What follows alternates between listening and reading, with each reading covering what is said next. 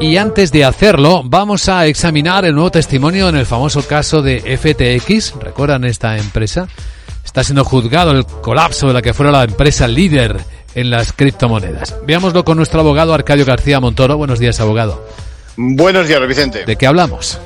Pues de la contundente declaración de aquella antigua directora ejecutiva de Alameda Research. Bueno, es la principal baza de la acusación quien ha manifestado que actuó siguiendo las órdenes de Bankman Fried cuando alteró precisamente los balances enviados a los prestamistas con el fin de dar una imagen menos arriesgada de la situación de la compañía.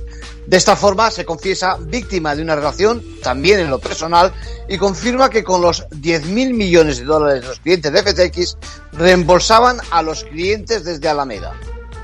Y al respecto, podríamos recordar cómo reconoce préstamos concedidos a quienes podían destapar la situación.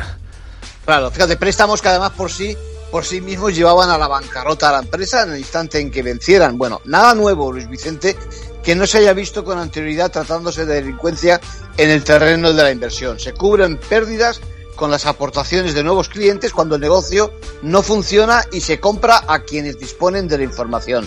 Difícil, por lo tanto, si no imposible, superar este testimonio por parte de Bankman Fried, quien lleva unos meses en prisión por sus prácticas, además de manipular a los testigos en este proceso. En conclusión.